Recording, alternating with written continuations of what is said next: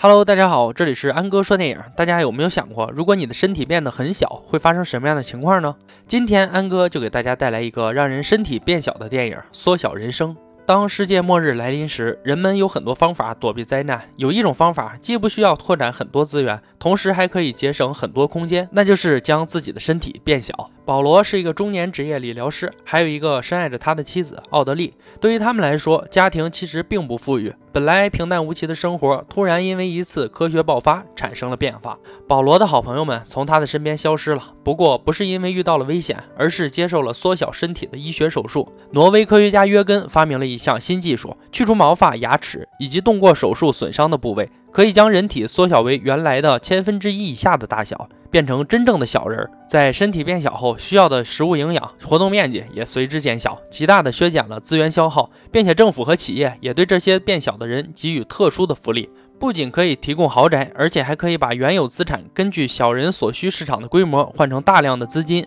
本来需要工作半辈子才能住得起的一千多平米的庄园，只需要花很少的钱就可以住进去。从另一个角度来看，通过变小可以让中产阶级的平民立刻过上巨富的生活，而且变小的人们都在与世隔绝的特别社区里生活，可以免受昆虫和细菌的干扰，在需要时也可以回到原来的环境，看看朋友亲人，当做度假。看到这些以后，保罗和妻子动了心，在办理好相关手续后，两人来到手术前，同时走进了手术室。保罗被医生打了麻药，进入了麻醉状态。剔除了毛发和牙齿，醒来后，保罗变成了小人，并且被小人医生移植上了最合适的毛发和牙齿，重获了新生。然而这时妻子却打来电话，她表示在手术前逃了出去，并没有接受变小的手术，留下了保罗独自变小，这让保罗非常难过。曾经说好的比翼双飞呢？可想而知，变小的保罗。和仍为正常大小的家人会失去家属关系，夫妻也是一样。妻子独自留下后，和保罗签署了离婚协议，同时留下了所有财产。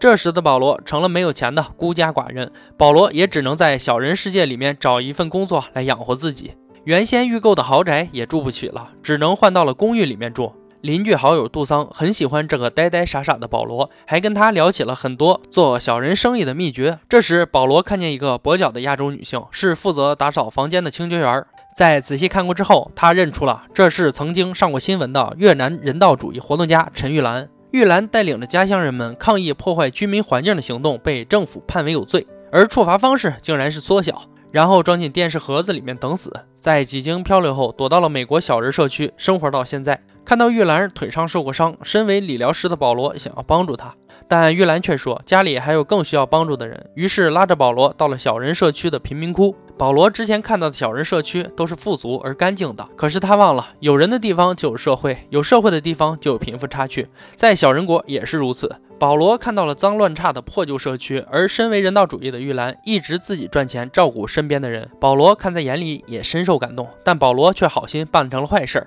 不小心弄坏了玉兰的假肢，导致了她不能继续从事清洁工作了。善良的保罗只能帮助玉兰照顾贫民窟里面的人，还代替他在自己邻居杜桑家里打扫卫生。看到可怜又可笑的保罗，杜桑决定帮助他逃离这个苦差事儿。他和另一个好友船长要去挪威的小人部落，那里是缩小技术发明者约根和第一批自愿成为小人的志愿者居住的社区。杜桑告诉玉兰，他要拉着保罗一起去，并邀请玉兰一同前行。玉兰也同意了。在船上，保罗因为玉兰的特殊经历和勇敢善良的内心动了情，和她发生了关系。最后见到了约根，约根告诉他们，地球即将迎来气温大变化，大型的人类会因此而灭绝，但变小的他们或许可以逃过一劫，只需要生活在他们设置的起源部落地下城堡里面，预计可以活八千年之久。所以约根邀请保罗在这里生存，不要回去。而这里的小人们则认为他们将是新世界人类的生存者和延续者。承担着人类发展的责任，看着美好的起源部落，保罗内心也开始动摇了。但玉兰告诉他，杜桑已经准备好回去传票时，毫无牵挂的保罗